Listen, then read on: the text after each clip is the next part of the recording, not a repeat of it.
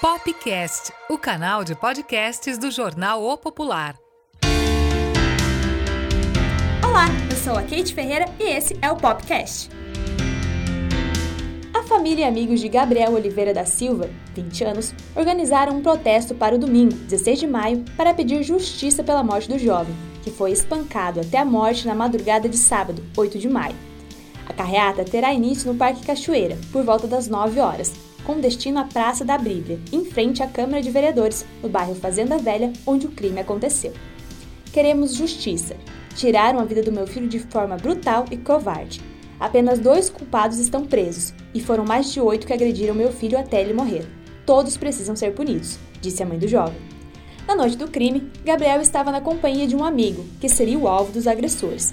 Ao ver o amigo sendo atacado, ele tentou defendê-lo e acabou apanhando em seu lugar. Ele levou tantas paladas, pedradas e chutes que morreu sem ter chance de defesa. Quando a guarda municipal chegou no local, o jovem estava caído no chão, com muitos ferimentos pelo corpo e um grande sangramento na cabeça. A equipe tentou estabilizá-lo até a chegada do socorro, mas quando o SAT chegou, era tarde demais. Do grupo que atacou Gabriel, apenas dois estão presos. Um deles, inclusive, já tem um crime na sua ficha, praticado quando era menor de idade. Araucária não cumpriu a meta da primeira etapa de vacinação contra a gripe. A primeira etapa de vacinação contra a gripe em Araucária, que começou no dia 14 de abril e encerrou nesta segunda-feira, 10 de maio, não cumpriu a meta de 90%, estabelecida pelo Ministério da Saúde. Segundo a Secretaria Municipal de Saúde, a vacinação entre as crianças atingiu apenas 49,4% da meta, entre as gestantes, o índice foi de 43,1%. Na classe dos trabalhadores da saúde, foram vacinados somente 34,9%, e entre as puérperas, chegou a 48,8%. Como a meta não foi atingida, a vacinação para este público-alvo continua sendo realizada. Nessa primeira fase, foram vacinadas as gestantes e puérperas, profissionais de saúde e crianças, de 6 meses a 5 anos e de 11 meses e 29 dias.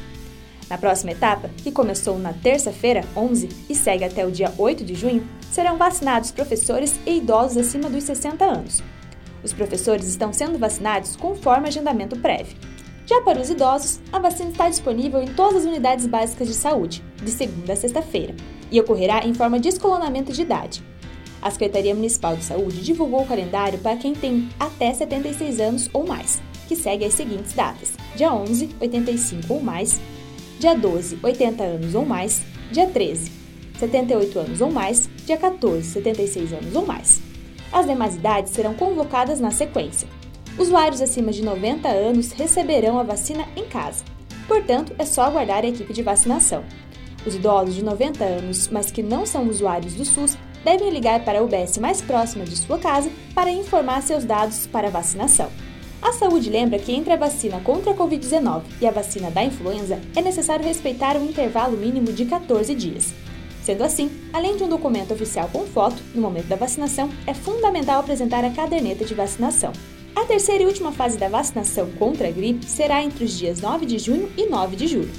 Nessa etapa, poderão se vacinar pessoas com comorbidades, pessoas com deficiência permanente, caminhoneiros, trabalhadores do transporte coletivo, trabalhadores portuários, Forças de Segurança e Salvamento, Forças Armadas, funcionários do sistema de privação de liberdade, população privada de liberdade e jovens em medidas socioeducativas. Esse foi o Popcast, o podcast do Jornal Popular. E eu encontro vocês na semana que vem.